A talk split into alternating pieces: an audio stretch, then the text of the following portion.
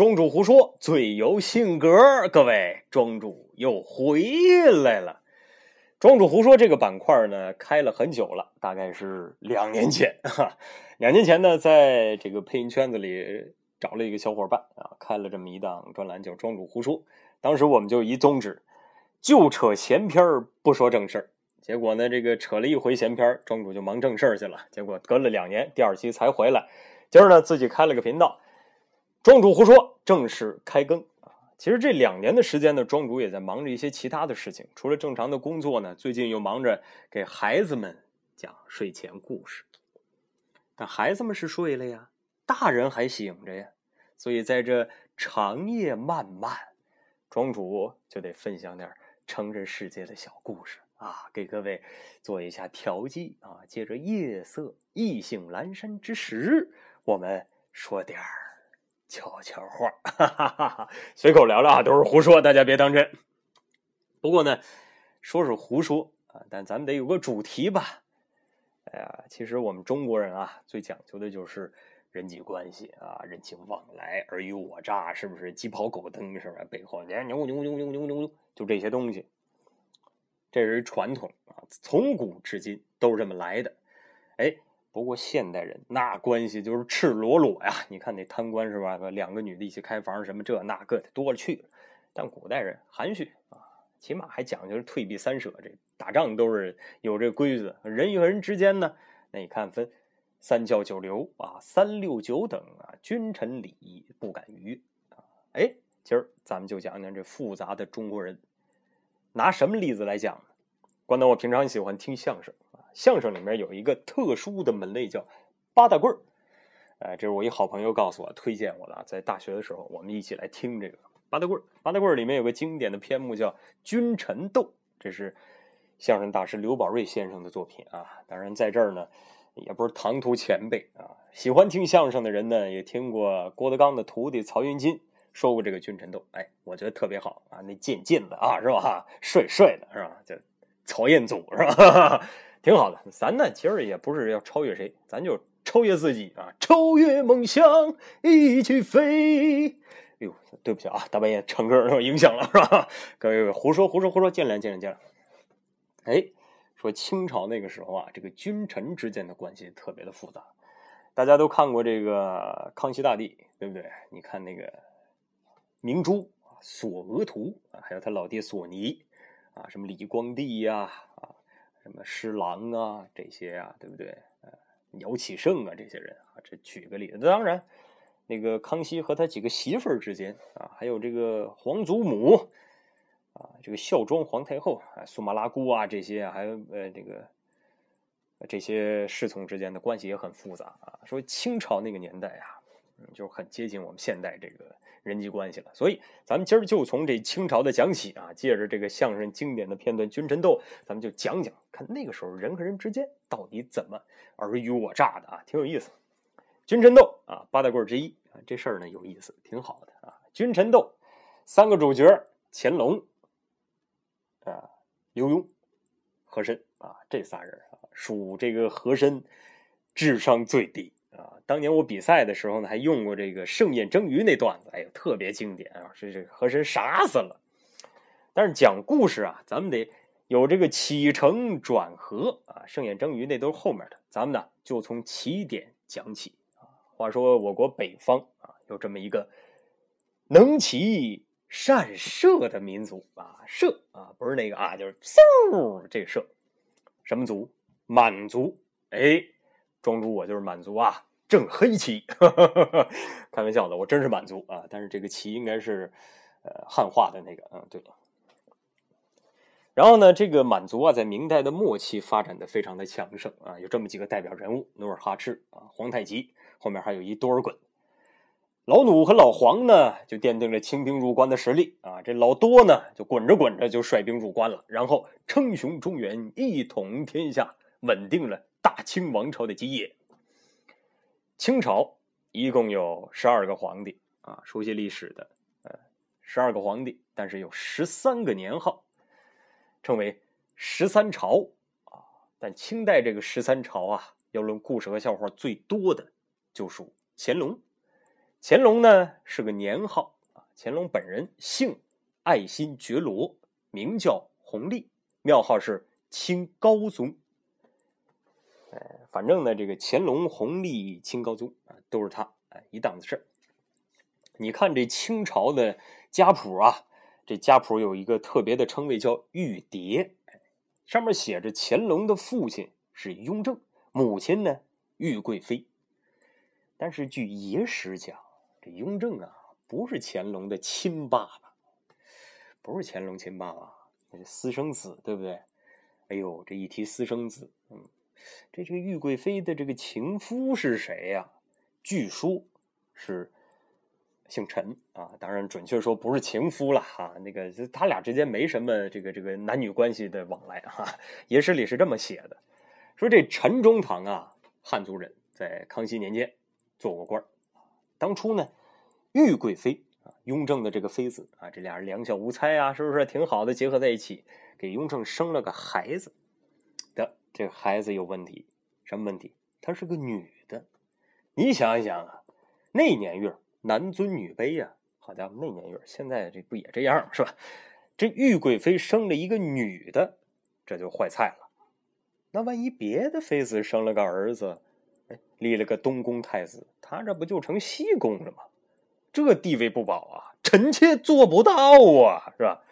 碰巧。同年同月同日同时辰，这陈中堂他们家生了个儿子。这野史编的啊，这时间点掐的真准。于是这玉贵妃就说了：“啊，赶紧的吧，这陈中堂，你把孩子抱进宫里，让我来瞧瞧，是吧？瞧瞧，我看看，我摸一摸，让他沾沾仙气儿。你看中堂嘛，啊，赶紧送进去吧。这太子的妃子是吧？结果送回来一拿回一看，哟，这这这这这这不对呀，是吧？”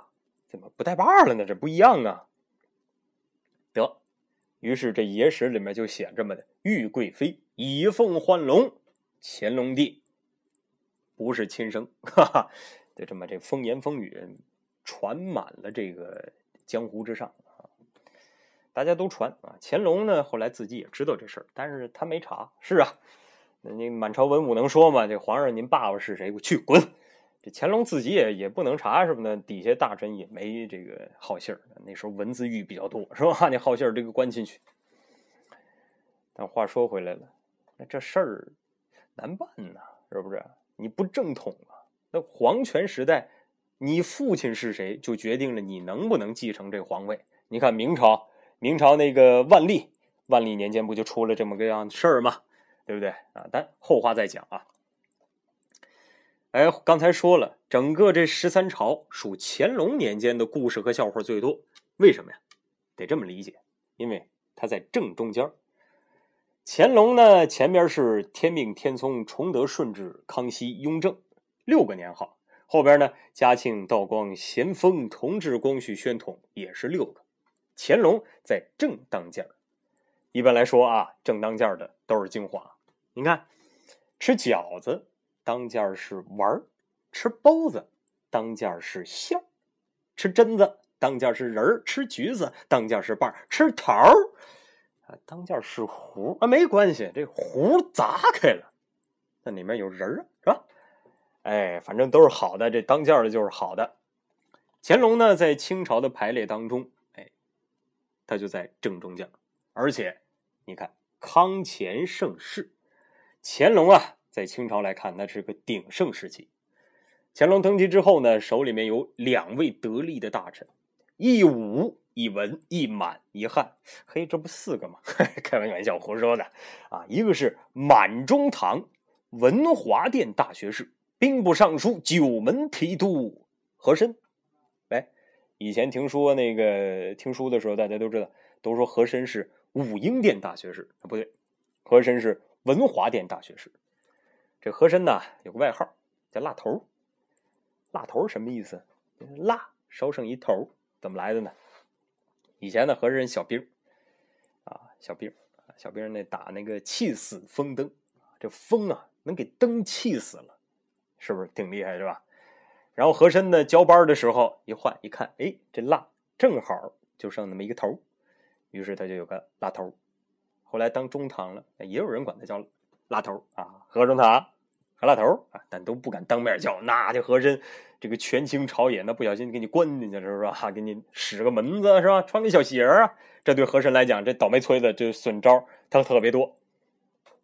他得了个外号叫“辣头”啊，当然这辣头呢，不光是时间点卡的好，那那时候十一二岁个头也不高啊，挺矮的，是吧？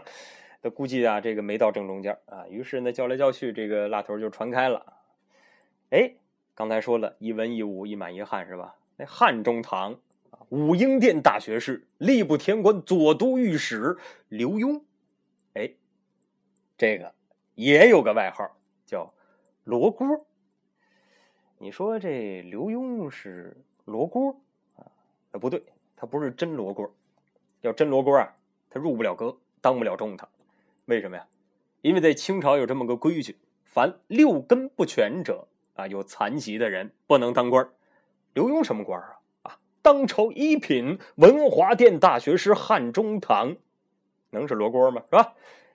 那要真真是汉中堂这个罗锅，那满满中堂呢？缺胳膊鼻子啊？皇上没鼻子啊？娘娘一只眼是吧？我我汉中堂可是那刘墉啊？那那不是大清国了，那是赶残疾院了，是吧？刘墉那么大的官他不是罗锅，那这罗锅这称号是怎么来的呢？皇上给的，封的，不对，具体来说那是刘墉啊硬抢来的。怎么讲呢？刘墉啊，能写绘画，有学问，不过老趴在桌子上念书写字啊，天天的这个老趴着，就有点水蛇腰。你看，这孩子们都得认真啊，要不然你这个。学问没等赶上刘墉呢，这个驼背先像罗锅，这不好。有一天呢，这刘墉上朝了，拜见皇上，往这品级台前一跪。皇上一看，这顺嘴说了一句：“刘爱卿，你这么一跪着，不就成了罗锅了吗？”刘墉一听这话呢，赶紧磕头啊，谢主隆恩。乾隆一听愣了，哎，我，你谢什么恩呢？谢万岁。封臣罗锅，乾隆乐说：“嘿嘿，封你罗锅有什么用啊？有用啊！臣每年能多领两万两银子的俸禄啊！嘿，这怎么回事呢？各位别急，清朝有这么个规矩，皇上亲口封一个字儿，每年多领一万两银子。咱举个例子吧，就拿这光绪年间的西太后，谁西太后？慈禧啊，她每年得领十六万两的胭脂粉的钱啊。”十六万两银子啊，全买这胭脂粉啊，化妆品嘛，那不给人埋起来是吧？说是叫这个烟粉银，但是不一定专款专用。所以你看看，那清朝多腐败，这就得推行什么财产公示是吧？阳光啊，把这个权力都晒在阳光之下，那自然就没有角落啊，可以隐藏这些说书啊。但是那封建时代哪讲究这个是吧？咱说回来，西太后啊。有十六个字的封号，什么呢？慈禧、端佑、康仪、昭裕、庄成、寿宫、钦献、崇熙，一个字一万，十六个字十六万两银子。这回呢，刘墉谢恩说皇上封他罗锅，罗锅俩字儿，嘿，每年能多领两万两银子。乾隆一听乐了，是吧？这怎么回事呢？是吧？哎，但是想想呢，不行，我是有钱。我是可以任性，但是这不让你骗去的吗？不行，我得想个法儿把你这“罗锅”俩字儿给要回来。刘墉啊，朕并非封你罗锅，我呀就这么一说，说着玩的啊。刘墉说了：“万岁，君无戏言，您说的话不能不算。如果这句不算，那往后您说的话那全不算。”皇太说：“算算算算算算算算算。”您想，皇上说了话不算，那不就反了吗？算是算了，那每年多花两万两银子呢？乾隆一琢磨，不行，这么随随便便拿出银子了，不行，不能这么算了。于是呢，他就想了个辙。哎，要不这乾隆嘛，倒霉催的啊！刘墉啊，大清国祖制所定，六根不全、相貌丑陋之士不能为官。你既讨封为罗锅儿。罗锅乃属有残疾之人，朕当无法再用爱卿。你辞官回乡去吧。怎么着？啊，你呀，回家抱孩子去吧。啊，我不用你了，官没了，罗锅俩字儿是不是就没了呀？哎，两万两银子我省下了。你看，皇上这算盘打的多精是吧？官越大，这手越紧越抠是吧？但是你也没想想，他跟谁较劲？刘墉啊，那多机灵啊！一听就明白了。哦，怎么着？变着法不花钱是吧？行，那我且就跟你斗斗。万岁，罗锅并非残疾之人。哎，那就算不残疾，你也是相貌丑陋啊！这从古至今，哪有相貌丑陋之人当朝为官的呀？啊，众位爱卿，是不是这样啊？刘墉想想，行，你既然跟我真刀真枪，那我也不客气。有啊，皇上。陛下啊，对不对？刘墉肯定不这么说。有陛下，后汉三国庞统庞士元生的是黑面短须、秃眉纤鼻，算是相貌丑陋吧？可是官至中郎将、副军师，封关内侯，貌丑而才高，不妨封侯拜相。乾隆心说：“嘿，还真找着这么一位啊！这庞统的模样是长得挺惨。”哈哈，这后来还真是做了大官这，哎，刘墉啊，这个庞统确实是有帅才，统兵布阵，深得六套。可是他无文才呀。你看人家诸葛亮有前后出师表流传于世，你多咱见过庞统的诗词文章啊？像这样的不全之才，不足一提。刘墉一想，怎么着？哦庞统有帅才，无文才。哎，行，再给你找一个。万岁，这东晋的陶潜陶渊明，人称五柳先生，著有《归去来兮辞》，写过《桃花源记》，曾任参军，当过县令，这够全才了吧？乾隆说：“嗯，不错。但是万岁可知，这陶渊明是斜眼儿。”啊，陶渊明是斜眼儿，这皇上被刘墉给气乐了。这刘爱卿啊，这个陶渊明什么时候成斜眼了呀？万岁啊，他生来就是斜眼儿吗？嗯，谁说的？他自己说的。乾隆心说他自己说的，你听见了怎么着啊？刘墉啊，陶渊明说自己斜眼儿，有何为证啊？回万岁，陶渊明有首诗叫《咏菊》。您可否记得呀？乾隆说：“朕当然记得呀，啊，还经常吟诵呢。而我还在这本书上题过字，那叫‘采菊东篱下，悠然见南山’。哎，刘墉说：‘对呀，就这两句，足可证明他是个斜眼儿。怎么的呢？万岁，您想啊，啊，采菊东篱下。’”悠然见南山，在东边采菊，能见见南边的山。哎，这不就是斜眼儿吗？乾隆一听，嘿，好家伙，你你行，算你厉害，算行行行行行行行，你你你你接着当，接着当，这银子银子给给。哎，刘文魂，臣切主隆恩，哈哈，这银子到手了，是不是开心呢？但你想，乾隆啊，他也不是善茬儿。那你想不行，我得找个茬儿啊，非把这罗锅俩字去掉不可。那不能让你收他了，我做首罗锅诗，恶心恶心你。刘墉啊，既然你讨封为罗锅啊，那朕就再赐你一首罗锅诗吧。刘墉一听，嘿，这孙子啊，赐个罗锅诗啊，这没辙了，想拿话恶心恶心我。行行行行行，你做你做，最后指不定谁把谁气了啊，微臣。恭候万岁作诗。这乾隆这首罗锅诗是这么做的啊：人生残疾是前缘啊，就是说啊，人呢若有了残疾，那是前世注定的。怎么着？跟我这讲宿命论啊？当然了，你别忘了，这诗是二百多年前封建皇帝做的，他呀不可能有唯物观点。那如果乾隆皇帝作诗全用这词儿是吧？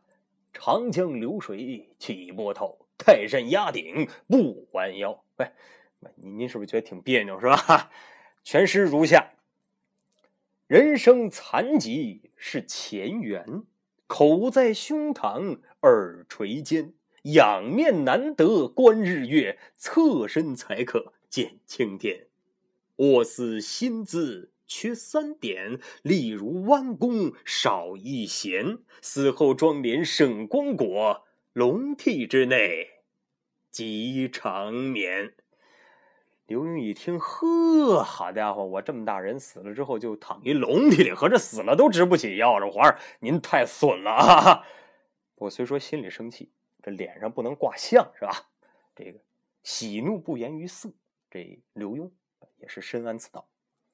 乾隆一看，哟，还真沉得住气啊！行行行，我再气气你，刘爱卿啊，你看我这个都赐你了一首罗锅诗。要不，你做一首诗回敬给朕，如何呀？刘墉想，哦，合着你这想让我自己数落我自己一顿，来顿窝心气儿是吧？哪有这时候是吧？